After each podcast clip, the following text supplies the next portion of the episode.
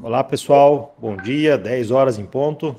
Estamos tentando sempre começar pontualmente aqui às 10 horas.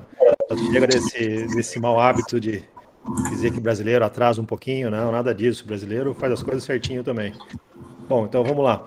Hoje nós vamos falar sobre distribuição DFE, que é um serviço que a Cefaz tem para você manifestar as notas, para você validar se as notas é, são realmente foram emitidas para você, né, contra você.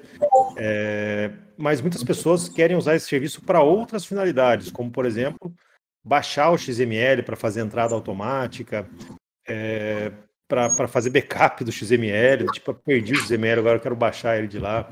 Então, assim, é, é até esse, esse tema caberia perfeitamente no software house que gostam de sofrer. Porque o distribuição DFE é um serviço problemático, né? Muita gente se frustra no uso dele, né? Tem vezes que ele funciona bonitinho, tem vezes que ele demora dois dias para entregar o XML, né? É, então, hoje o Ítalo, o Bruto, vão explicar um pouco por que, que esse serviço é, tem essas dificuldades, né? E a gente sabe que tem empresas que vendem essa facilidade de você ir lá e, e baixar o XML, e eles conseguem de alguma forma, fazer com que o XML chegue na, na ponta, sem manifestação, sem nada. Né? Então vamos tentar também sondar um pouco como essas empresas fazem isso, né? O que que que está por trás disso, quais são os riscos até de usar essas soluções, né? Então é isso aí. É, deixa eu só explicar como que vocês podem fazer perguntas. Hoje é um dia de fazer bastante perguntas, né? Vocês podem escrever no canal hashtag PapoProCBR, que está acima desse. Você pode clicar lá que você não vai sair do canal de áudio, né? É, você vai continuar escutando. Ou você pode clicar na mãozinha aqui e vir para o palco. Então, você clicar na mãozinha, a gente aceita o seu convite. Você tem que concordar de novo do seu lado. Aparece um pop-up verde no alto da sua tela. Daí você vem aqui para o palco e pode fazer sua pergunta por voz, ou dar seu depoimento, de repente. Se tem algo, eh, se não concorda com algo que a gente falou, ou você tem algo a acrescentar com o que a gente está falando, muito, sempre muito bem-vindo aí o depoimento de todos vocês, tá? Ninguém aqui é dono da verdade, né? A gente só, só viu várias situações acontecendo em várias empresas, até pela posição que o CBR está, né? De, de, de, de, conhecer empresas de todo o Brasil, né? É, mas então é isso aí, vamos. Deixa eu passar a bola aí para o Ítalo para o Bruto. Eles vão dando uma introdução aí do serviço, o que, que esse serviço pode fazer, né? E por que, que ele é problemático desse jeito, né? Vamos lá, Ítalo, fica à vontade. Olá, pessoal, bom dia a todos. Mais uma vez vamos conversar sobre o, esse dilema, né, a distribuição DFE, né, como obter o XML do fornecedor. É, já falamos muito sobre isso né, em várias outras oportunidades. Isso é um, é um problema. Tá? É, porque na legislação lá está escrito que assim que, uh, que eu obtenho o protocolo de autorização da nota que eu emiti, eu tenho uma obrigação legal de disponibilizar né, o XML assinado, protocolado, né, para o destinatário da mercadoria e para a transportadora que vai realizar o transporte. Essa estiver envolvida, né? E, então, isso é o que está na legislação, né? E, é, como a, gente que eu posso... a gente percebe aí que, por exemplo, a transportadora, ela recebe o XML, senão ela nem embarca a mercadoria, né? Senão ela nem faz o CTE e nem sai. Mas é. o XML não chega no cliente final muitas vezes, né? O, o e-mail é frágil, né? É um, é um jeito frágil é. de enviar XML, né? Então, a, a, legislação, ela não fala que você tem que enviar por e-mail, né? Ela fala que você tem que disponibilizar, né? Agora, de que forma você vai disponibilizar isso, né? É, cada empresa faz do jeito que achar melhor. Por e-mail, né? Não, nós, a minha empresa tem um site onde cada cliente, através do seu CNPJ e uma senha, vai lá e, e, e pega o XML. Né? É, é, por exemplo, muitos laboratórios, você vai fazer um exame de sangue, é, eles imprimem lá um, um, comprovante que você fez o exame, lá, lá tem uh, a data que você vai ter o resultado e uma senha. Né? Então você entra no site do laboratório, entra lá com o teu é, é, CPF, entra com aquela senha, você obtém os resultados, né? Você baixa o PDF, imprime, né? Então, é, essa seria uma, uma ideia aí, né? É, para as empresas, né? Uma, algo simples, né? Que você poderia estar disponibilizando em vez do e-mail. Mas é o que está na legislação. Devemos disponibilizar para os nossos clientes, para as transportadoras, enfim, o XML assinado e com o protocolo de autorização. Tá? É, até ah, fazendo um parênteses aí também, é, assim, a gente vê muita gente tentando configurar e-mail, Gmail para cá, Gmail para lá, conta, autentica, não vai. E-mail é problemático. E-mail realmente não é uma boa maneira de você fazer o XML chegar no destinatário final. É uma maneira possível, né, como o ídolo falou, mas vai ser muito comum o cara falar, ah, não recebi, não chegou. É, é como o e-mail é, e-mail não tem garantia de entrega, né? Não tem como você enviar um e-mail e falar, olha, é, me, me, sinaliza que o cara realmente recebeu. Não existe isso no mundo do e-mail. Você pode até colocar aquela questão lá de solicitar é, confirmação de leitura, mas o cara do lado de lá ele pode não confirmar se ele quiser, né? Ele configura o cliente dele para nunca confirmar. É, então não dá para você saber se o e-mail realmente chegou. Ah, e fora a questão de, da caixa postal cheia, né? Sim, spam e aí por aí vai, né? Então aí, é, assim, acho que uma boa sugestão é ter é, algo em plataforma, né? Algo em nuvem que você, o XML está lá e você vai mandar um link para o cara, né? Ou, ou, ou, ah, eu quero baixar o XML. Cara, entra nesse site aqui, e faz o seu login embaixo. É, mas com licença, Daniel. Com, com anexo, ele tem muito mais chance de ser recusado, né? É, posso falar aqui um pouquinho antes de, do, do Alan ou o Alan quer falar primeiro? Pode falar, Juju.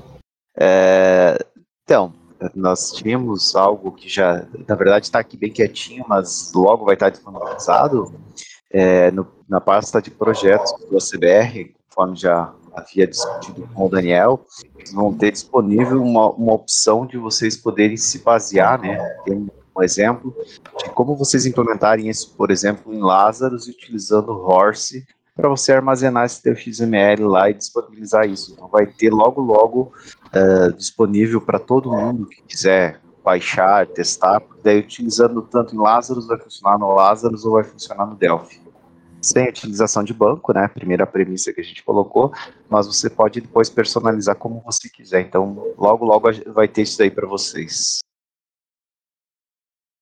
Muito bacana. Legal. Ah. Mas bem, o que eu queria dizer é que do jeito que as coisas rolam hoje, né?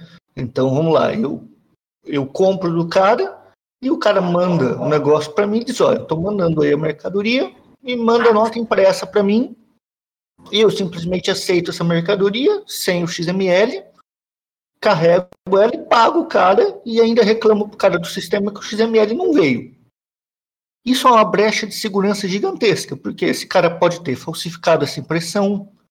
Então, é, a emissão da nota sem o fornecimento do XML é, não é válido.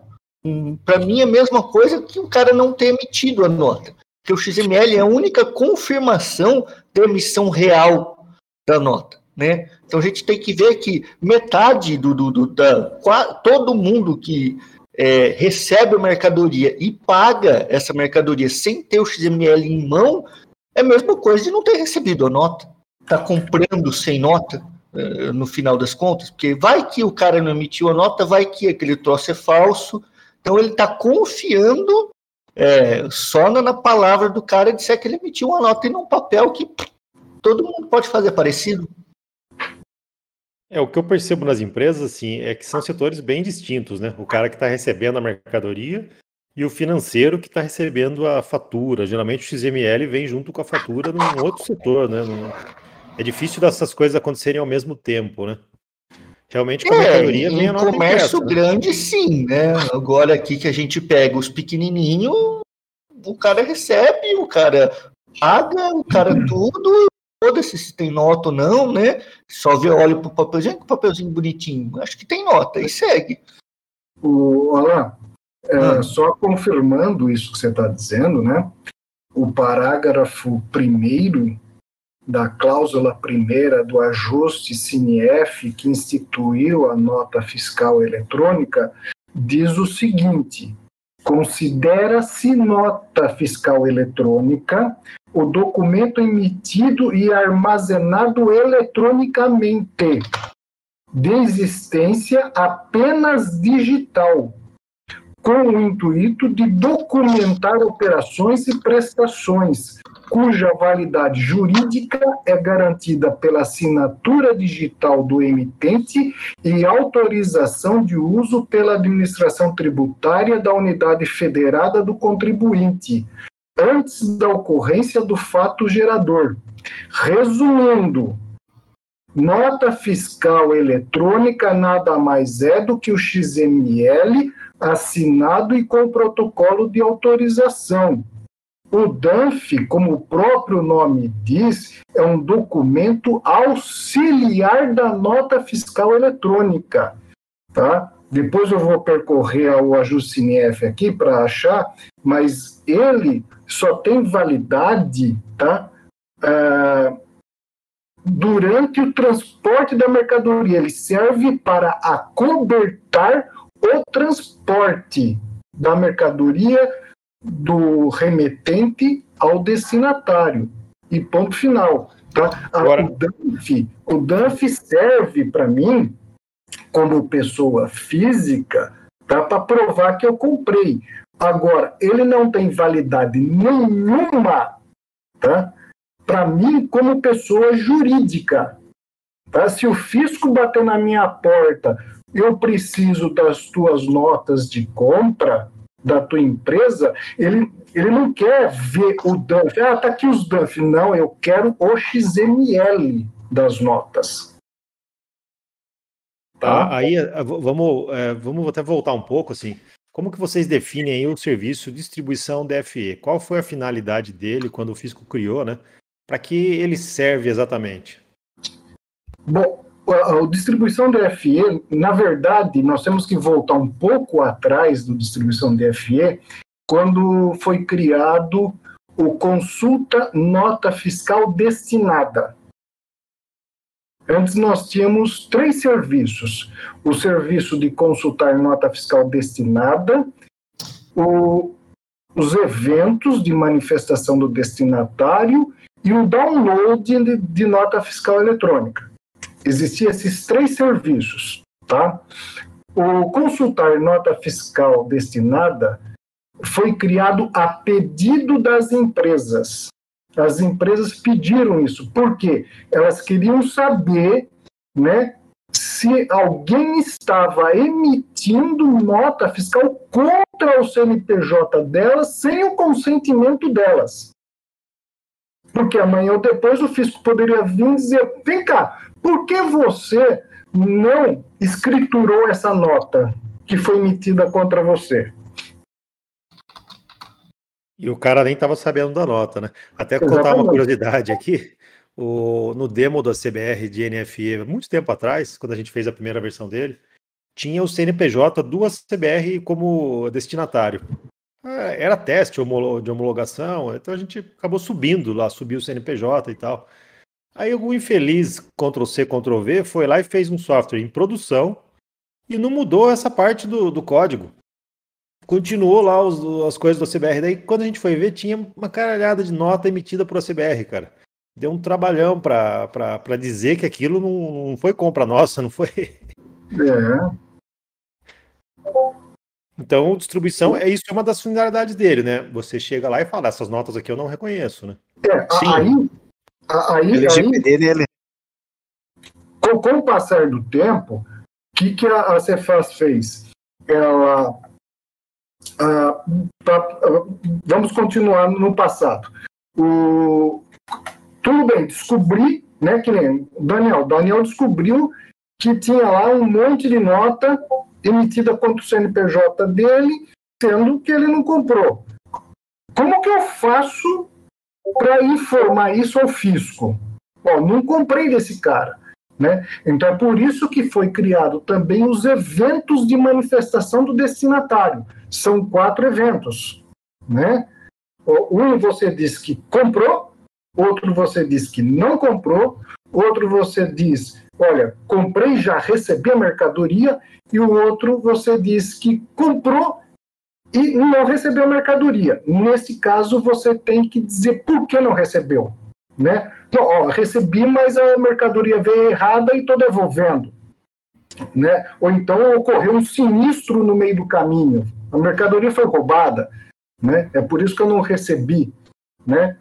Então é através dos eventos, né, que você vai é, explicar para o fisco, né, é, se você comprou ou não comprou e com isso se livrar de uma fiscalização aí ou até e, e dessa forma também, né? Olha, é, esse cara que está emitindo contra nota contra o meu CNPJ, eu não dele.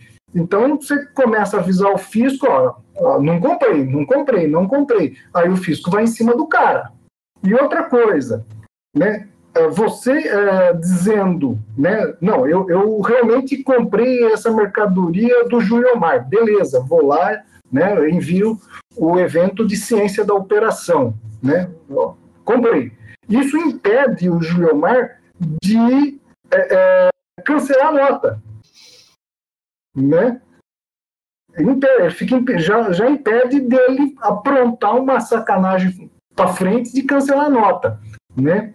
A empresa que eu trabalhava passou por, um, por uma situação dessa bem antes de existir nota fiscal eletrônica, era nota fiscal de papel. Mas, né? É, aconteceu tipo, esse tipo de coisa. O cara emitia nota, depois ia lá e cancelava, né? Então, e, e, e o download né, que era o terceiro serviço que foi criado no passado, servia, e lá está, na, na, se vocês pegar a nota técnica, lá está, olha, esse serviço é para ser usado é, de forma assim bastante controlada. Né? Isso daqui é para você uh, obter o XML da nota de uma nota que você não recebeu, porque é, é, a priori, o emitente tem que fornecer os XML para você. Né? E se você começar a usar isso daqui de forma indiscriminada, você vai é, levar um puxão de orelha.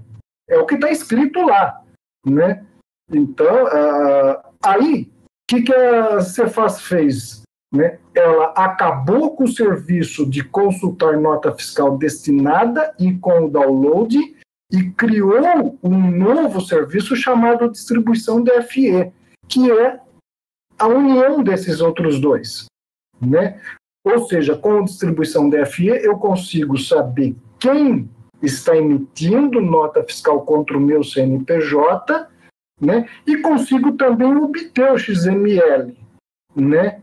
Uh, da, da nota, né? Se vocês olharem a nota técnica, né, vou até pôr o, o, o link, lembrando a todos né, é, que nós temos uma biblioteca e nessa biblioteca tem todas as notas técnicas lá, né?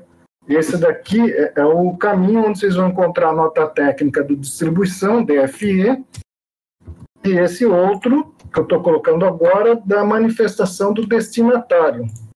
Tá?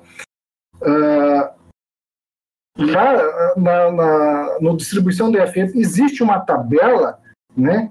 É, quem pode o quê, né? Uh, o emitente, o emitente, ah, eu, eu emiti a nota, perdi o XML, será que com a distribuição eu consigo pegar, obter o XML de novo? Lá existe uma tabela que vai dizer para você sim ou não, né? Então, uh, Através da distribuição da FE, quem consegue obter o XML da nota? O destinatário, desde que ele uh, envie o evento de manifestação, a transportadora, desde que o CNPJ dela conste lá no grupo Transporta, hum. né? e, e terceiros. Quem seriam terceiros? Qualquer pessoa que você julgar né, é, como autorizada a obter o XML da nota. Né? Ah, eu quero autorizar o meu computador a obter o XML da nota. Então você vai colocar o CNPJ dele lá no grupo AUT-XML. É um grupo que você diz que é, aquelas pessoas estão autorizadas a obter o XML.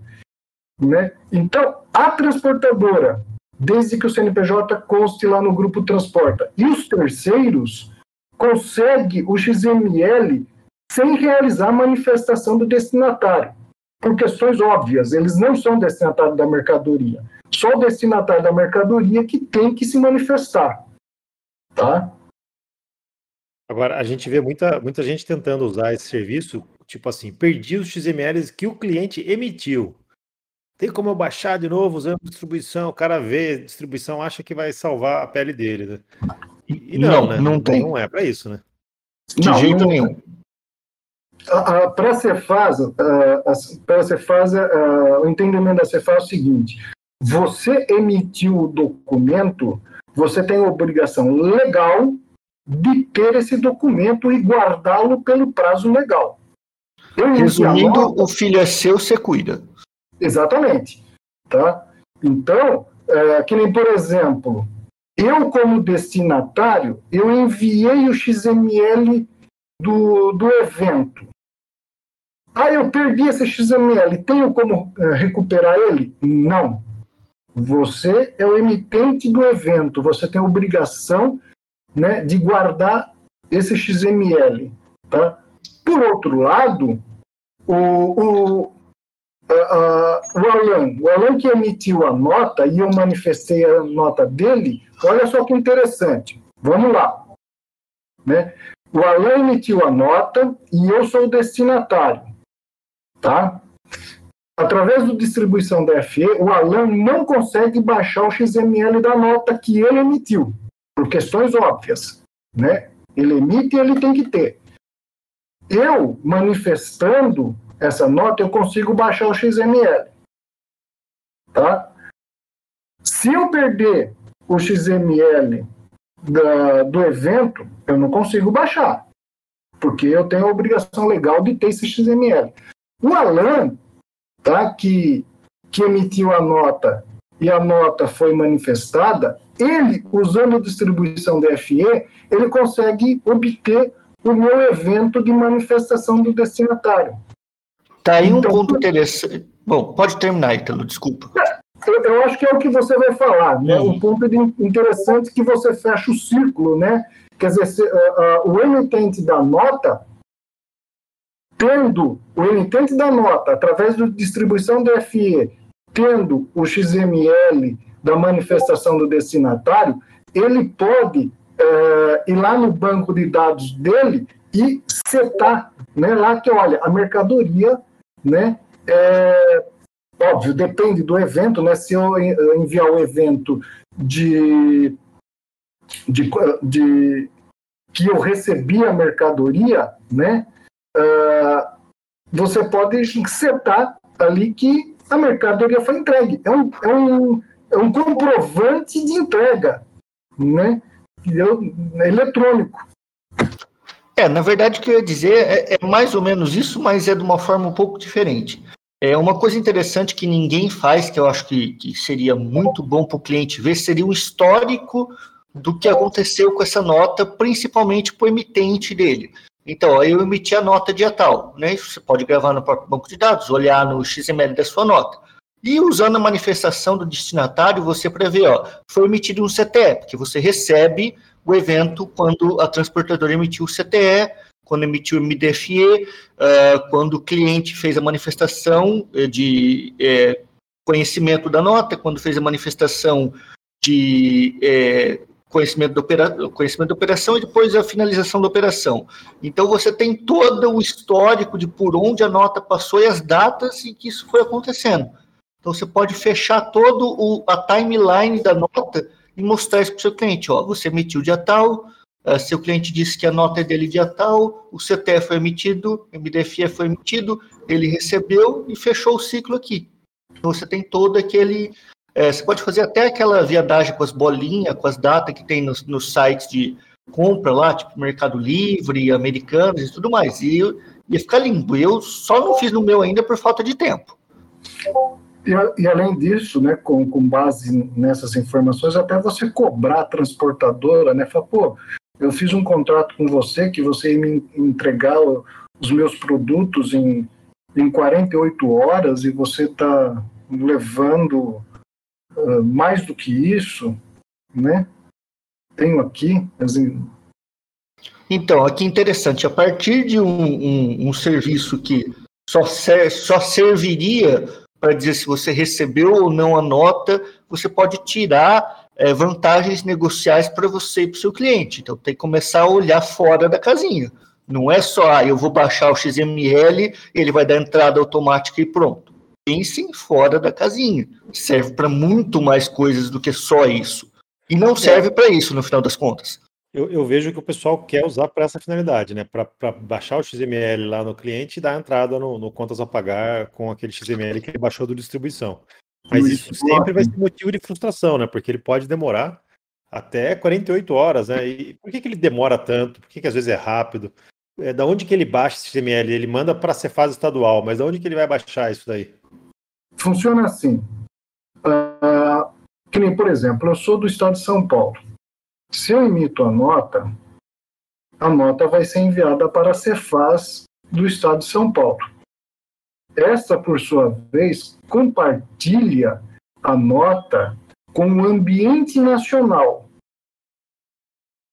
O distribuição DFE, ele baixa a nota lá do ambiente nacional. Então, enquanto a Cefaz de São Paulo não compartilhar as notas com o ambiente nacional, eu não vou conseguir baixar as notas. E, e por legislação, qual é o prazo que eles, que eles determinam, o prazo máximo? Eles, ou não tem um prazo máximo para eles? Olha, eu nunca vi nada escrito com relação a isso. Só diz, olha, eles é, é, compartilha. Agora, é, eu hoje, até hoje eu não vi nada dizendo, olha, tem um prazo máximo de, de tantas horas, tantos minutos, nunca vi nada referente a isso. E assim, para dar prazos para gente, né? Mas quando é prazo é, para eles, aí não tem. Né? E mais uma coisa, né? Antes, o, Ítalo disse, existia o, o, os três é, serviços. Existia o serviço de download, que ele era muito mais efetivo, muito mais rápido e muito mais bonitinho que a distribuição. Mas havia ressalva de uso com parcimônia. Não houve uso com parcimônia, derrubaram ele. Aí, antigamente, a distribuição da FI era lindo. O cara emitia a nota aqui, em cinco minutos o XML estava na minha mão. Agora já está ficando cada vez mais lento. O que vocês acham que é isso? Você acha que tem muita nota lá, muita gente consumindo? Para mim, assim, particularmente, eu acho que quanto mais a gente abusa, mais você faz puxar o freio de mão. Então, a questão é repensar a ideia aqui, porque uma hora que a gente precisar disso uh, ah, para uma urgência, sei lá, explodiu o fornecedor, ele não conseguiu mandar, ou então é, o cara mandou, eu perdi o e-mail dele, perdi meu usuário sem, não consegui baixar aquele XML específico, não vai ter mais. Então, quando a gente abusa, você faz estar tá ficando de birrinha e diminuindo cada e aumentando cada vez mais o tempo de retorno disso para a gente. Então também é pensar, colocar a mão na consciência e falar: eu realmente quero fazer essa merda.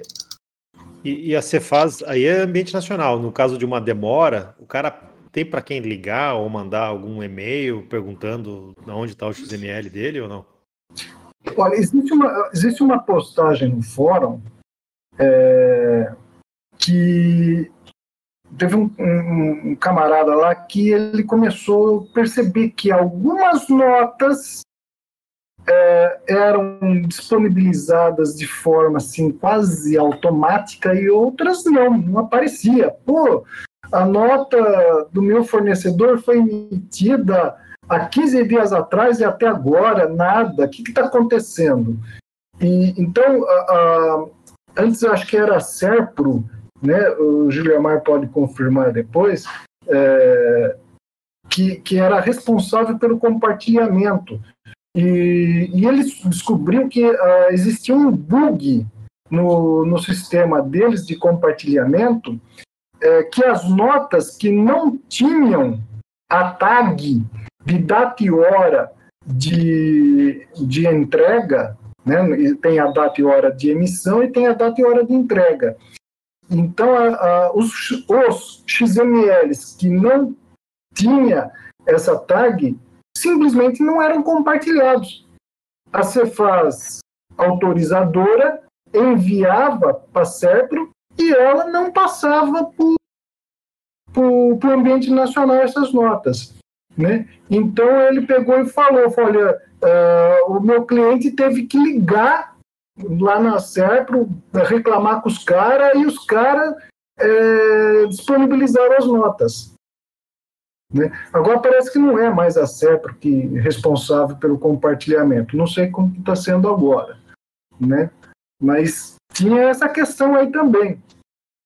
Tá? Um outro erro que eu vejo que o pessoal comete muito é, é falar assim: ah, eu vou fazer manifestação de tudo, assim eu já posso fazer download de tudo. Ou seja, fazer a manifestação indiscriminadamente sem, sem saber se, se recebeu ou não aquela nota realmente. Só para poder Isso é outra merda gigantesca. Foi igual o Ítalo disse. A manifestação de, é para você dizer essa nota é para mim ou não? Aí tem um cara lavando dinheiro com o teu nome, você fala, não, é para mim. Aí depois você vai ter que se explicar com a receita, seu babaca. Né? Essa é a ideia. E o pior de tudo é que tem alguns escritórios de contabilidade se utilizando disso para pegar o XML da nota. Entendi. Oh, oh, pessoal, no, no hashtag Papo Pro CBR eh, foi colocado bastante coisa interessante. O, o José Júnior colocou um gráfico ali de todo o processo de, de, de distribuição DFE, né? Os ciclos que ele passa, né? Tem alguns vídeos também ali é, que o, que o Bruto tinha gravado, do, do dia da CBR também teve uma palestra. Então dei uma olhada lá. É, agora, que eu mencionei. É, eu queria puxar o assunto para a seguinte é, questão.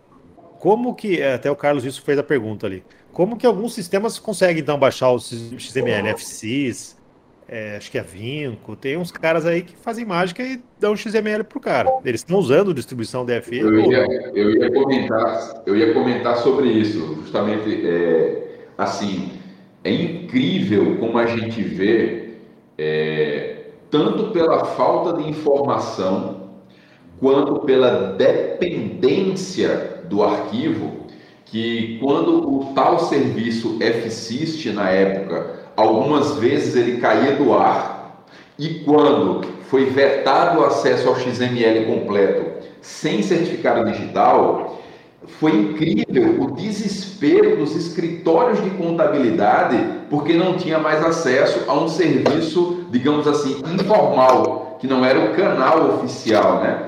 Era, cara, foi uma semana ou 15 dias assim, de lamentação e desespero, como diz o Bruto, dois sofrimento porque o pessoal queria qualquer outro meio menos o correto, que é forçar o XML vir pelo fornecedor. E aí, é, serviços como o FSYST né, pararam de funcionar de forma sem o certificado digital. É, ele funciona com certificado digital, assim como outros serviços, como o Avinco, o, o do meu amigo Lucas Farley, que é do fiscal.io, inclusive com certificado digital, mas assim, é, pode ter certeza que eles utilizam tá, de ferramentas de quebra de captcha para poder obter os tais XMLs emitidos com certificado digital. Por quê? Porque na própria Cefaz, dependendo do estado, você já tem uma deficiência de fornecimento do arquivo ou até mesmo do extrato do contribuinte. Não é todo estado que você consegue, logado como contribuinte, ver a relação de notas emitidas, por incrível que pareça. Lógico, a obrigação de guarda e administração do XML é sempre do contribuinte, sempre vai ser. Não é obrigação da Cefaz. Mas a gente sabe que a Cefaz ela tem a matéria-prima dessa informação também poderia ter o extrato lá. E a falta disso gera aquela corrida pelos XMLs, principalmente quando o cliente maroto não tem backup e perdeu o XML, principalmente emitido. É, então, assim, o que a gente está querendo dizer é esses caras, eles remontam o XML através de web scrapping. Então ele vai usar um, um, um site do, de consulta de, por chave. Muitas vezes esses, esses sites têm CAPTCHA, daí o cara usa um click farm para poder dar um bypass nesses, nesses CAPTCHAs, né? E com isso ele remonta o XML baseado nas informações que apareceram na tela HTML. O grande problema disso é esse XML não é válido. A assinatura dele é inválida porque ele está sendo remontado. Né? Não é o XML que foi emitido lá pelo, mas é, a grande maioria que eu, que eu sei usa isso, né? E isso é muito suscetível à falha, porque se, se mudar o site, vai quebrar o web scrapping. Se mudar as páginas lá, vai, vai quebrar. Se ele colocar um outro captcha, vai quebrar. Então, vira e mexe, para de funcionar mesmo. Isso aí é, é, é biarra que está funcionando por enquanto. Eu acho que não, não convém basear nada em cima disso. Há um bom tempo, é, me parece que a Cefaz não sei se foi o ambiente nacional, né, já que a gente pode consultar a nota uh, lá no ambiente nacional, me parece que de tempo em tempo eles pegavam uma determinada informação e tirava ali do HTML e colocava como imagem. Então você não conseguia aquela informação, porque ela tinha sido transformada em imagem. Eles já estavam fazendo esse tipo de coisa né? Então, o quando criou essas páginas não foi para essa finalidade, né? E eles estão percebendo que está sendo usada para consultas automatizadas. Logo, logo eles vão dificultar, eles vão, eles vão tirar. muitas já colocaram a exigência de certificado para acessar essas páginas. Foi aí é. que parou a FSYST. Né? É, mas o pessoal vai dando jeito. Né? É. é, é uma, uma, alertando para o futuro, tá? Alerta para o futuro. Pessoal, é, existe uh, uh, o serviço para consultar o, o, status de serviço da Cefaz. Né? Então, muita gente acha, ah, eu vou, uh, antes de enviar nota, eu vou consultar, vou acessar esse serviço para ver se está tudo ok, se estiver tudo ok, eu, eu mando a nota. Né? É, o que, que a gente costuma recomendar? Não faça isso. Tá? Porque é, a, a já publicou um documento há um bom tempo atrás dizendo se você ficar acessando esse serviço né, é, com intervalos curtos, a gente vai te bloquear. Você não vai conseguir mais emitir nota. Tá? Você já pensou né? no, isso é válido para nota fiscal ao consumidor eletrônica. Imagina o teu cliente ser penalizado né, por uma hora, ele não poder emitir a nota por uma hora. Olha o prejuízo do cara. Né? Então, uh, para que, que foi criado o serviço de distribuição de DFE? Ele foi criado para você saber se alguém está emitindo nota fiscal contra o seu CNPJ. Tá? Para que, que foi criado os eventos? Para você informar a Cefaz se você comprou ou não comprou daquele cara, para que a Cefaz possa tomar uma atitude em cima daquele que está é, fazendo falcatrua. Foi para isso que foi criado esses serviços. Tá? E não então, para baixar o XML, né? Exatamente. Eu, eu, eu né? coloquei até um link ali, para quem não sabe o que é uma click farm. É, às vezes você vê é, youtuber, cara, que do nada vai lá e pum, já tem 100 mil seguidores. Tem empresas que, geralmente chinesas, indianas, o cara fica o dia inteiro clicando CAPTCHA, clicando, fazendo inscrição. É, é, parece loucura, mas é isso mesmo. Ou seja, você contrata uma empresa dessa, daí todo o CAPTCHA que você teria que digitar vai para essa empresa, e do outro lado tem um humano lá que digita aquele CAPTCHA lá. O cara fica o dia inteiro digitando CAPTCHA. Né? E isso é um click farm, né? É, então é, é, uma solução doida, vamos dizer assim, né? É. é. E, então, o, o, nós temos que tomar muito cuidado. Você vê, uh, uh, o que, que a Cefaz fez com relação ao serviço de consultar status? Ela está de olho, ela está ela tá vendo, ela está contando quantas vezes você usa esse cara aí, para ela te bloquear ou não. Né? Então, o que, que, que ela está fazendo com distribuição DFE? Né? Uh, como o Alan disse antes, era rápido, agora já está demorando um pouco mais. Amanhã ela pode penalizar você, porque tudo quanto é nota você está querendo baixar. Né? Então, em vez da gente, é, na hora de nós vendermos o nosso software, dizer: olha, o meu software tem uma opção que você baixa o XML e com isso você consegue automatizar a entrada dos produtos no seu estoque, no seu contas a pagar. Não. Tá? Esquece esse, é, é, é isso, é, essa frase. Tá? Vamos esquecer. Esse preciosismo, né, Ítalo? Eu chamo de preciosismo. É, então, vamos mudar o discurso. Olha, o meu sistema ele tem uma ferramenta que permite descobrir se alguém está emitindo nota contra o seu CNPJ sem o seu consentimento. E você tem condições de avisar o fisco com relação a isso. Posso fazer um meia-culpa agora? Não sei se é assim que fala, minha-culpa, meia-culpa. Meu sócio faz isso. Uh, ele vai vender para o cliente, o meu vendedor também. Não, a gente tem uma ferramenta aqui que você clica com um botãozinho aí, ele vai baixar tudo o XML que tem para você das notas, você vai poder entrar automático. Dá vontade de dar um tapa na cara dele, mas é, eu não, mas posso. É, é assim, é um argumento bom de bom, porque é uma dor do comércio. A maldita o raio do XML nunca chega, né? Então é uma dor do comércio que muitos estão tentando resolver, né? Sim. Pois é. Uma coisa que eu fiz aqui na Serra, é, região pequena, né? A gente, a gente atende aqui somente a nossa cidade, claro, e não funciona para empresa de porte maior, tá? Mas para a maioria das automações comerciais que atendem micro e pequena empresa, o que, que a gente fez? A gente tinha aquela tela que consulta, dá todos os eventos, parará. E aí isso gerava o tal do suporte, né? Poxa, não está vindo, não está na, não tá na Cefaz, é, as notas não aparecem, enfim. O que, que a gente fez? A gente tirou do sistema essa tela, a tal tela, né, que dá, baixa todos os XMLs, e fizemos o seguinte: na tela de importação do XML, o cliente ele tem um campo para que ele possa bipar a chave de acesso aquela nota que ele está com o DANF na mão, que ele não recebeu o XML, ele pode baixar. Por quê? Porque se ele está com o DANF na mão, a mercadoria chegou. E qual é 90% do problema? É o cara ter o DANF na mão e não ter o XML. Então, isso para mim que pequena empresa, tá, pessoal? O que, que acontece?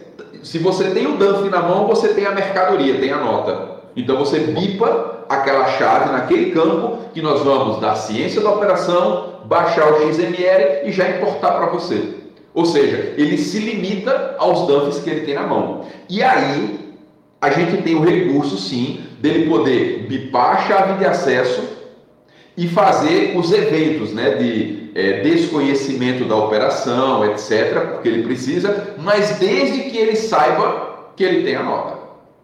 Entendeu? A gente, a gente tirou aquela coisa de, olha, tá aqui, fica XML para você e gerar aquele vício. E aí, quando abre cliente novo, desde o treinamento do cliente, a gente já explica: olha, você tem esse facilitador quando o serviço está disponível. Mas, via de regra, é aqui: ó, bipa com o dump na mão, vai baixar para você o que você tem de dump na mão. Esse outro, se estiver funcionando, se a Cefaz disponibilizar, vai aparecer aqui. Mas esse aqui a gente não dá suporte, não atende o suporte dele. A gente já deixa claro na, no treinamento.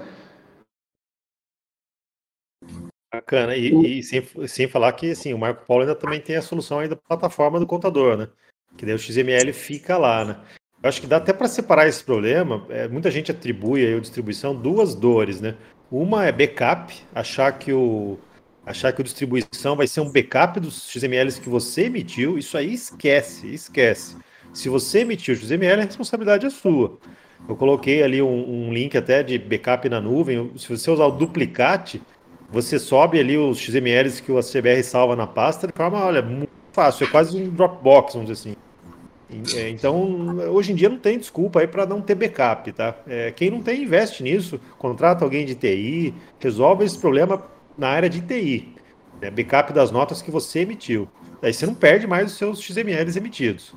Agora, é, a questão do cara receber né, o XML, e-mail que não chega, o contador que quer baixar, Aí é legal você ter uma, uma plataforma para você fa fazer esse meio de campo para você, né? Ou seja, o contador vai buscar de lá, o cliente pode buscar de lá, não fica mais essa coisa de meio para cá e meio para lá. E na pior das hipóteses, né, para fazer backup é até um HD externo, né? Na pior das hipóteses, né?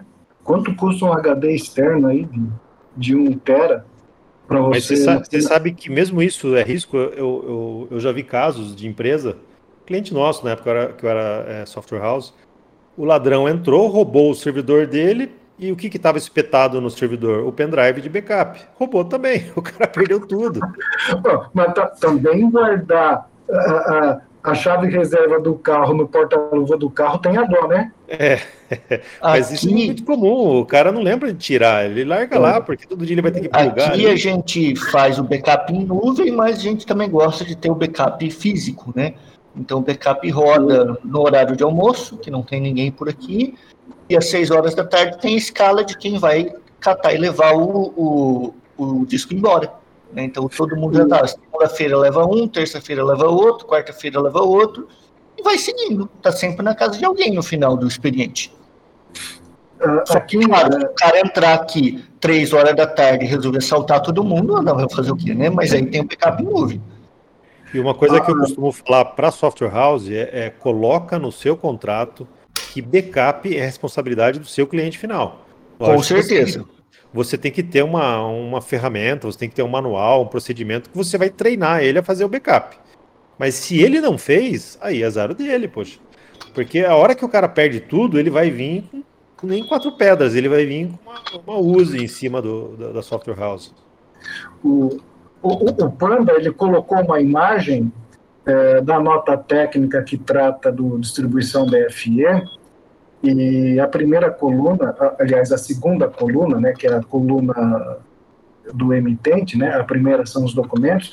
Uh, observem aí, uh, através do distribuição DFE, o emitente ele não consegue, ó, vou repetir, através do distribuição DFE, o emitente não consegue obter o XML da nota fiscal eletrônica, do evento de cancelamento, de carta de correção, entre outros aqui. Ou seja, os documentos que ele emite, ele não consegue obter através da distribuição DFE. Ele consegue obter, através da distribuição DFE, uh, documentos emitidos por outras pessoas. A, a, a ideia é sempre essa. Tá? Se você olhar ali na, na coluna destinatário, você vai ver que o destinatário ele não consegue, através do, distribuição DFE, é, obter o evento de manifestação destinatário. Por quê? Porque foi ele que emitiu. Tá?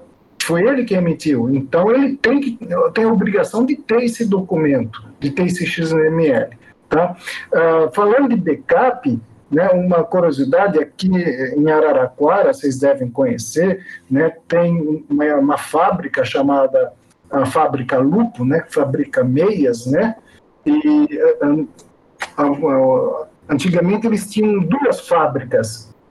E naquela época backup é, é era feito em, em discos, né, rígidos, um disco de backup né, uma coisa meio fita, umas coisas malucas, né, coisa passada e do passado, né? E então o, o backup feito na, na fábrica 1, ele era levado lá para a fábrica 2, e o backup feito na fábrica 2 era trazido para a fábrica 1. Então, quer dizer, se, se acontecesse alguma coisa com a fábrica 1, né, o backup estava lá na 2. Se acontecesse alguma coisa lá na 2, estava na 1. Um. Ela pegou fogo no prédio. O backup está outro lá. Quer dizer, seria impossível pegar fogo nas duas indústrias, né, que são, são longe uma da outra. Né? Inclusive, a, a fábrica 1, né, é a mais antiga, agora é um shopping, né? não funciona mais como fábrica, é, um, é o shopping grupo. Né? Mas olha só o que, que os caras faziam né, com o backup.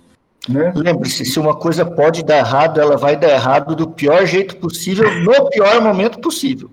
Nunca que não vai pegar fogo nas duas fábricas ao mesmo tempo. Lady Murphy. É, e hoje, hoje é nuvem, né? Hoje nuvem é muito barato, né? Para você manter um S3 na AWS é muito barato. Aquela, aquela, aquela palestra que eu coloquei ali do, de backup em nuvem, ela ensina isso, como você usar um software open source chamado Duplicate, e ele vai mandar para um AWS S3 que é, é de graça praticamente aquilo lá. É centavos por gigabyte. É, é, inclusive com aquilo ali dá para você criar um serviço de backup que você vende para os seus clientes. Você não precisa dar de graça isso. Então você, é, o cara não paga para. Eu vou mais longe. Você tem no Delphi recurso praticamente nativo para integração com AWS e Azure, tá, pessoal? As classes estão lá, os paquetes estão lá no Delphi para AWS e Azure para você no seu sistema nativamente fazer essa, essa gestão de, de storage. É, vira, vira um novo produto, né? Tipo, ó, você tem o backup aqui em pendrive, em HD externo. Beleza, você quer backup em nuvem? Olha, o nosso backup em nuvem custa 49 por mês. Ah, mas será que eu preciso? Não, você que sabe, quiser usar o Dropbox seu, quiser usar como você quiser fazer, mas se quiser eu tenho esse daqui. Vira um produto novo que você oferece pro cara, né? Vira uma vertical de negócios. Mais uma entrada de receita aí. Exatamente. Agora, plataformas igual aí do Marco Polo, daí já vai um pouco além, porque aí você, além de você ter o backup, o XML está lá, você permite que outras pessoas baixem esse XML, contadores. Daí você cria regras de negócio lá na plataforma dizendo quem pode acessar aquilo lá, né? Aí o contador tem, tem várias informações. Então é algo mais, mais profissional ainda, até, né? Você pode vender com vantagem também e vender a parte também.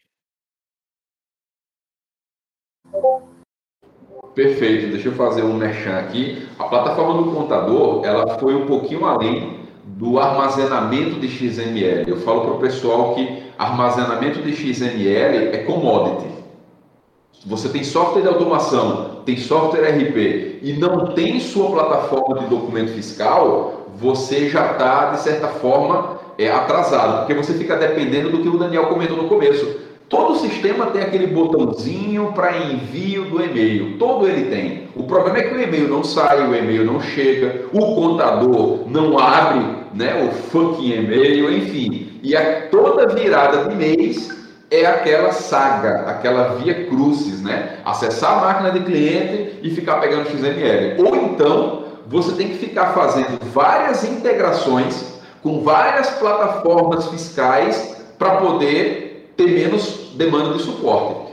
E aí, quando você tem sua plataforma, é, você pode desenvolver em casa, tá, pessoal? É, você não é obrigado a, poxa, agora eu vou ter que investir de forma alguma. Faça a sua plataforma de documentos fiscais para que você tenha esse controle. Você não precisa sair espetando os softwares por aí. Agora, se o quadro, se a fila de sprints está cheia, aí nós temos ela pronta para fornecer para vocês. É, ela recebe né, os XMLs emitidos é, é, e recebidos de vocês, do software, tá? E além do armazenamento do XML, ela trabalha a gestão fiscal preventiva. Então, a partir do XML, a gente extrai os impostos que estão no XML e apresenta para o contador fazer o quê? No dia a dia, ele acessa a plataforma e vê como que está a tributação dos clientes na entrada, na saída, os produtos, a parte fiscal dos produtos, valores por NCM, CFOP, enfim, a gente dá condição para que ele, no dia a dia, antes de terminar o mês e importar os XML do escritório,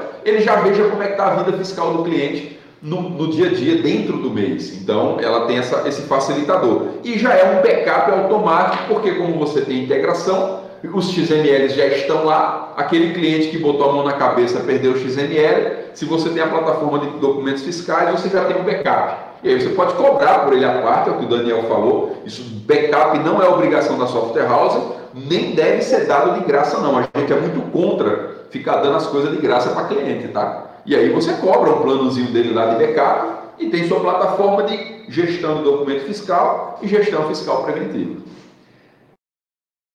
Pessoal, queria ah, saber a opinião de vocês. Vocês acham que esses serviços como a FSYST, Vinco, que, que fazem esse web scrapping, vão buscar o, vão remontar o XML baseado em consulta da página do Cefaz Isso tem riscos, é, tem futuro, dá, é, assim, dá para apoiar uma solução em cima disso? O que, que vocês acham?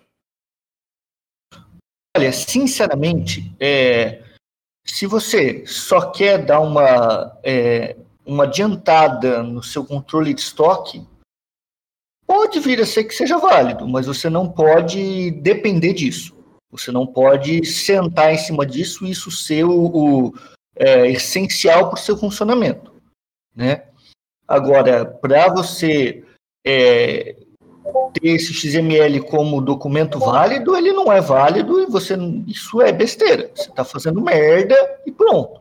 Então, para ter uma ferramenta para dar uma adiantada para o seu cliente, mas ele tem que entender que é uma adiantada se o fornecedor não mandar e tudo bem, né? Mas eu realmente acho que tem outras formas muito mais uh, legais e fáceis e, e, e certas de fazer isso. Mas se você quer enveredar por esse caminho, você não vai morrer, você não vai cometer nenhum crime nem nada. Mas só se você usar só para dar uma adiantada na entrada de estoque. Qualquer outra coisa está errado fazer esse web scrapping com, com click farms para pular os captchas não, não, é ilegal, né? Não, não, é, não, é, é quem está fazendo é o FSYST, não é você. Né? Você consome o serviço de alguém e você não está nem aí porque o cara está fazendo. Né? Você não tem é, obrigação de saber o que, que ele está fazendo ali. Você está consumindo o serviço que te devolve os produtos que o cara emitiu na nota para você. Né? Na, naquela, vez que, naquela vez que eles tiveram um problema, que perderam acesso, é, foi quando eles começaram a exigir os certificados nas páginas, né? Sim. É, daí eles conseguiram dar, também, sobe o certificado A1 lá e ele consegue ter acesso à página como se fosse o cara, né? Sim, e aí com o seu certificado lá, é praticamente como se fosse você, né? Eles, eles não usam, será, o serviço de distribuição, vocês sabem de algo não?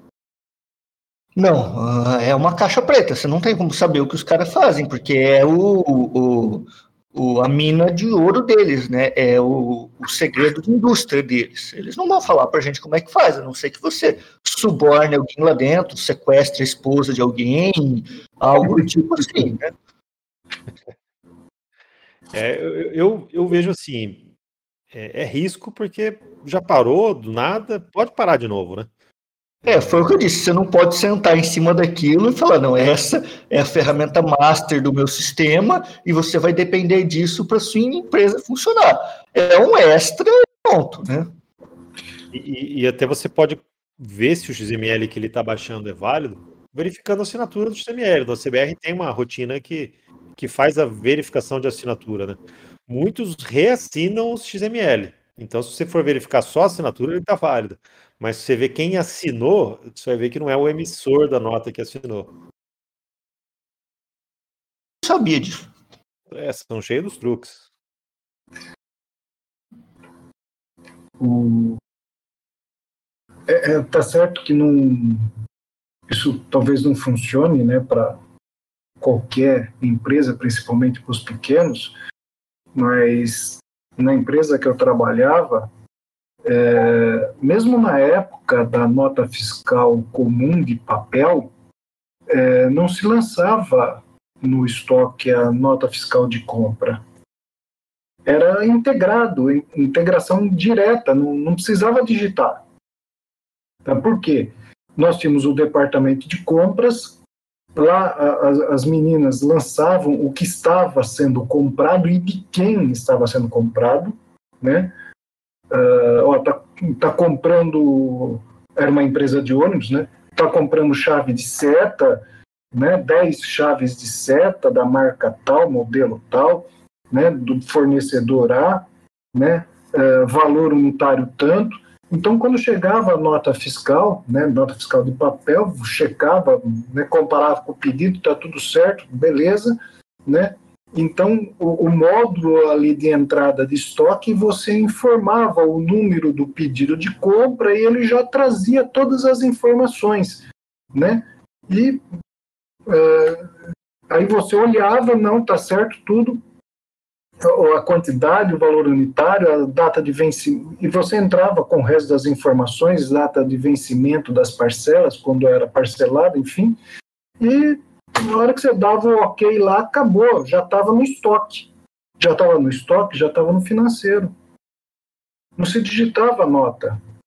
Né? Então, isso daí, né, é, é que eu estou contando para vocês, é um, um, caminho, é uma solução, mas que, infelizmente, não funciona, uh, talvez, para uma microempresa. Né? Uh, já uma empresa de médio porte ou grande porte já já funciona, né? Você tem lá o departamento de compra, você tem o almoxarifado, enfim, né? Então dá para você ter uma solução dessa. Então você não, não a nota fiscal, né, o XML para você, né, você tem que ter por questões, né, como eu já falei, né, uh, você tem que ter porque é o documento fiscal, né, que você tem que ter, mas ele para a questão de dar entrada no estoque não, não, é utilizado. Nós nunca utilizamos. Né? Quando surgiu a nota fiscal, no pedido, eu, eu, eu tive a pachorra de colocar no meio do pedido de compra uma mensagem lá dizendo né, olha, se você já está obrigado a emitir nota fiscal eletrônica, por favor, né, eu preciso do XML, né, conforme né, o parágrafo tal, do ajuste NF tal, acabou. Né? Na época eu recebia por e-mail. Né? Viu? E... e se o cara insiste em não mandar o XML, o que, que dá para fazer contra esse. Não comprar mais do cara, brigar, reclamar para o Papa? O que, que, que, que, qual que é o correto? É, é, é existe esse tipo de situação, né? E às vezes a empresa fala, porra, se eu for brigar com o cara, é só o cara que vende essa merda. Eu vou comprar de quem depois? É só ele que vende, só ele que tem. Né? Como que eu vou Já ouvi muito disso da Coca-Cola. Gente, como é que eu vou brigar com a Coca-Cola? Porque só ela vende Coca e eu vendo um monte de Coca. Como é que eu vou fazer isso? Pelo amor de Deus. É, é, Ou seja, é, a corrente sempre rompe no, no elo mais fraco, né? No... Eu, eu acho que aí, é, é, se está na legislação tá, que uh, o emitente tem que disponibilizar, e está escrito isso lá, né? E, então, não sei, chegar para o fisco e falar, olha, eu compro desse cara, esse cara não me manda, não, não, ele não disponibiliza o XML. Informar o fisco, vai fazer o quê? Tinha que ter um evento, hein, Ítalo? Falta de envio do XML. Um evento para o é. cara manifestar. Né? É. Seria, Seria extremamente interessante você é, poder avisar eletronicamente que o cara não enviou o XML para você. Sugere na próxima reunião do encate, Ítalo. Tá resolvida a situação. Sério? O pessoal tem medo de, de, de fazer a, a, própria parte, porque assim, agora entra uma coisa bem interessante todo mundo aqui é cidadão. Além de ter empresa de software, de ser programador, desenvolvedor, é cidadão. Se você é cidadão, você quer fazer a coisa correta. Se você correta, a coisa correta, é fácil. Pode fazer, ah, não quero me expor. Beleza, pode fazer uma denúncia anônima. Eles têm e-mail, eles têm telefone, eles têm número. Você faz, tem as regionais, você faz em cada canto. É só ligar. Fácil. É, e, e, e, às vezes, assim, a pessoa que está emitindo a nota lá na indústria, que, que, que não, que, cujo CGML não chegou, às vezes não é culpa dela, às vezes é algo de TI, às vezes não está configurado direito o e-mail, faltou alguma configuração no sistema para que o, o e-mail, o XML realmente vá, né? Então, às vezes não é simplesmente má vontade do outro lado, às vezes é alguma falha técnica mesmo, mas, mas concordo que é obrigação dele enviar, né? Tem que o cara pegue e mande por WhatsApp, sei lá, né? Faça de algum jeito, né? Exceção, o, né, Daniel? É, quando é exceção, sim. É, agora, quando é a regra, né? Porque a maioria, pelo que a gente percebe, é a regra, né? Quando é exceção, ah, uma, duas, tal. Olha, com certeza absoluta, não, nem tudo é 100% na vida, né? Mas quando é regra, que é o, o básico que todo mundo vem para distribuição para baixar o XML, é, então tem tá vendo aí um, um grande uma grande forma de ludibriar aí e não fazer o que é o correto. E, e assim, eu, aqui eu dou alerta, não é que eu sou contra esses serviços aí de baixa de XML. é, tudo bem você usar esse serviço para você pegar o XML e dar entrada no seu estoque. Mas você tem que lembrar que muito provavelmente você tem um XML inválido em mãos. Porque ele foi remontado, ele foi reassinado, o Panda e o Big Wings até colocaram ali no hashtag Papo Pro algumas técnicas que o pessoal usa, né? Que para aquele XML parecer íntegro, né? Você pode usar as rotinas de validação do próprio CBR para checar a assinatura, para checar se a nota é válida. Então, assim, tudo bem você usar esse XML para automatizar uma, uma entrada de nota, uma entrada de estoque. Mas você continua sem o XML. Você não está com o documento fiscal. O XML não é aquele. Aquilo lá é uma, é uma coisa que parece com o XML que você deveria ter. Tô certo, mestrito? Sim. Sim. É exatamente isso. Você é, tem um XML lá, a hora que a receita bater na tua porta, você vai tomando cu do mesmo jeito. É. Eu estou disponibilizando aqui um link da Receita Federal que eu, eu utilizo ele para. Pô, Ítalo, pra... você não usa do ACBR? Eu uso esse daqui para validar o assinatura. É, é, esse daí ele é, eu uso muito na no caso da nota fiscal de serviço, que às vezes que nem o substituição, às vezes tem três assinaturas e ele permite eu checar cada uma das três se são válidas ou não. E esse cara aí, ele me diz é, de quem é a assinatura. Bacana, perfeito, legal. Tem aquele outro site também da faz do Rio Grande do Sul, né, que valida a nota com assinatura é. também, né? Esse daí me mostra, a, olha, a assinatura digital é da empresa X. Ele me mostra de quem é o certificado. É, isso, né? isso é algo pouca gente sabe. Na, naquela tag X509, que é um, uma base 64 enorme ali, ali está o certificado público da empresa. O CBR consegue, se você pegar aquela, aquela base 64, o CBR consegue transformar aquilo em binário e abrir o certificado público e ver quem assinou a nota. Ali está o CNPJ, está os dados do cara, é, quando foi emitido, quando vence aquele certificado. É, é, o certificado público, não o privado. Então você consegue com aquilo verificar se quem assinou a nota foi realmente aquela pessoa. Mas você não consegue assinar outro documento se passando por aquela pessoa. O CBR também tem né, essa validação é, consegue, você consegue validar, né? Isso disso traz até dar suporte para alguém que está com um problema, é sempre cuidar, atualização do Windows, é, DLLs atualizadas e o SBR atualizado funcionando também. Traz do XML a informação e mostra para ti. Oh, o Alan levou uma puxão de orelha aí pelos palavrão, hein, Alan?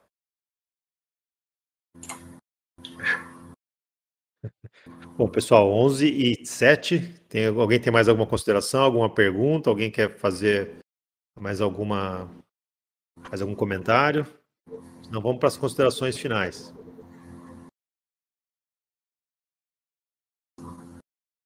Nada a declarar. É, eu, eu, eu me solidarizo muito em, em vários pontos, né?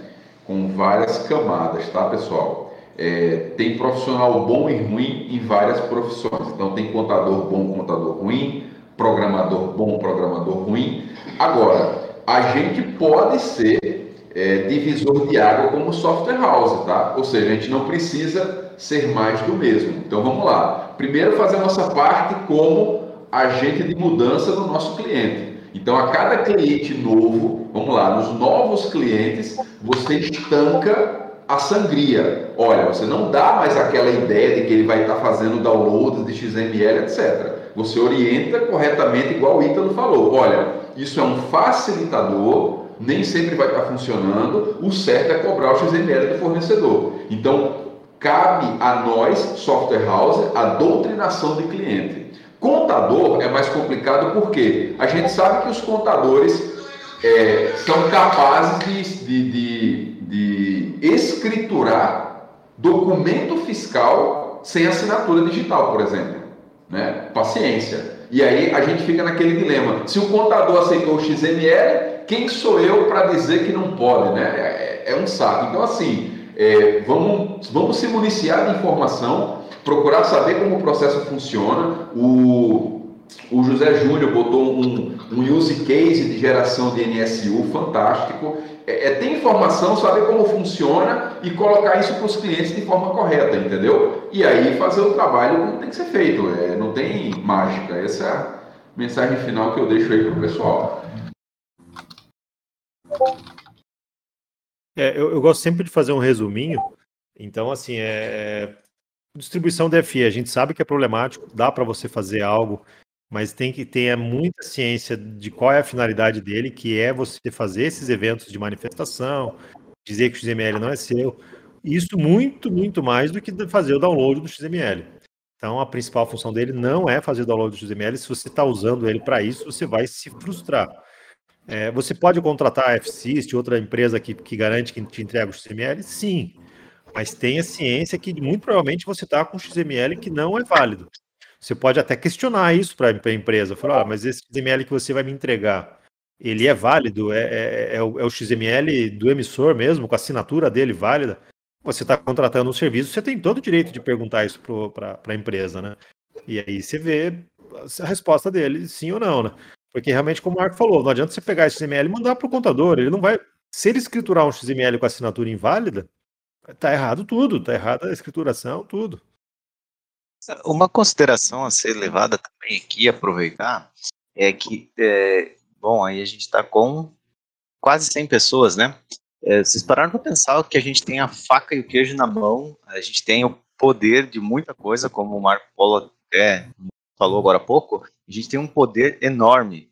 Mas se a gente vive dando jeitinho, ou jeitinho, ou jeitinho, a gente sempre vai dar o jeitinho, a gente vai sempre ter o problema e a gente vai ser sempre o culpado no final das contas. O contador vai ser sempre o cara da razão certa, uh, o cara que quer baixar o XML e chega para você e diz assim: ah, o sistema do fulano de tal faz isso. Daí você pergunta para ele como, o cara não consegue te explicar. Então a gente tem um, uma, uma, boa uma boa soma também de culpa. Ao, ao mesmo tempo que a gente tem é, o poder disso, a gente tem culpa exatamente por a gente deixar é, do jeito que está. E a gente pode mudar. A gente tem esse poder. É, e, e, até a gente falou já em outros papos prosa aquela questão de você ficar muito mais focado na concorrência do que no cliente, né? Ah, o sistema do concorrente faz, eu tenho que fazer também. Poxa, leva esse assunto para o contador. Fala, ah, não, o cara lá faz, ele me dá o XML, ele consegue. Joga a pulga para ele ficar pensando: ah, mas o XML que ele te entrega é válido? Você testou? Você viu se ele está assinado pelo emissor mesmo? Aí o contador vai ficar sem te responder, porque ele não sabe te responder isso. Mas você já tirou aquele argumento de que não, o cara faz o negócio faz. Fala, faz, mas provavelmente ele está fazendo algo, ele está te entregando algo que não é o que você precisa, não é um XML válido. Você pode questionar o contador, né? Vem cá. Você escriturar uh, fazer escritura fiscal contábil de uma empresa usando o XML inválido, né? a assinatura não é do emitente, o que, que pode acontecer com, com o escritório de contabilidade por estar utilizando um documento não válido para prestar esse serviço? Pode ser até considerado um documento falso. Né?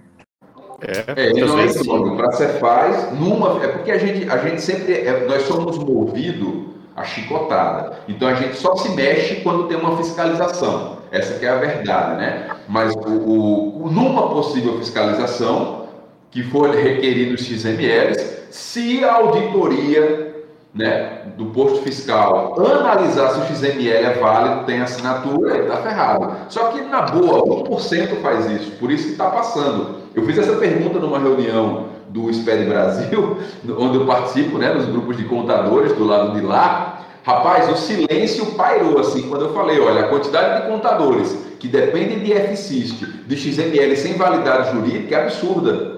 E o silêncio cara, ficou aquele. E acho que eles nem sabem disso, né? Acho que eles nem sabem que o XML é inválido. Exato. A, a, a, o, ficou aquele cri-cri na sala, assim, sabe? E aí mudou de assunto e tocou embora, porque é uma realidade. Bom, pessoal, beleza? Alguém, Ítalo, quer falar mais alguma coisa, ou Alan? Nada a declarar. Então, beleza, vamos. Nada a declarar. Vamos, vamos para o encerramento, então. Agradeço muito aí a audiência de todo mundo, né? Do Papo Pro CBR de hoje, é um tema polêmico, né? Muita gente se, se frustra aí com distribuição. A gente tentou explicar um pouco aí como que ele é, a mágica. Na verdade, não, é, a gente não consegue é, te ajudar muito nisso, né? É, acho que aí você tem que resolver esse problema de outras formas, seja com uma plataforma, seja com um backup em nuvem, seja com usando outros artifícios, né? Eu acho que é, basear em cima do distribuição DFE ou desses serviços que falam que de, magicamente baixam o XML de, e não explicam de onde ele está baixando, eu acho que nessas duas situações você está mal, você tá mal servido, né? Seja na distribuição, seja nesse serviço. Uma hora vai parar, uma hora não vai funcionar. Então imagine outra solução tecnológica que eu acho que, que você acaba realmente ganhando. Né? A gente deu algumas opções aqui, né? Bom, amanhã temos o Marco Polo no Papo Pro CBR, vamos falar sobre LGPD, já num, segundo momento da LGPD, né? Já não é mais aquela novidade, será que pega, será que não pega? Já tem empresa levando multa, as software houses já estão sendo cobradas dos clientes, né? A questão da LGPD. Marco Polo quer dar uma introdução aí para amanhã? Opa, show de bola. Amanhã a gente já vai ver alguns aspectos mais é, além do conceito, né, algumas dicas de, do que, que a gente pode estar procurando fazer, fonte de informação, é, organizar um cronograma minimamente aí de adequação, olhando para o nosso software, né, e olhando principalmente para a nossa relação com os clientes, que aí envolve contrato e procedimentos operacionais da software house. Então, é, separei algumas dicas da nossa do nosso treinamento para trazer aqui para vocês de caráter um pouquinho mais além do básico, digamos assim. Muito bacana, pessoal. Então agradeço novamente a audiência. E amanhã, às 10 horas em ponto, temos mais um Papo Pro CBR. Tá, pessoal? Um bom, bom dia de trabalho para todo mundo. A gente se vê amanhã. Até mais. Tchau, tchau, galera. Até mais, pessoal. Até a próxima. Falou!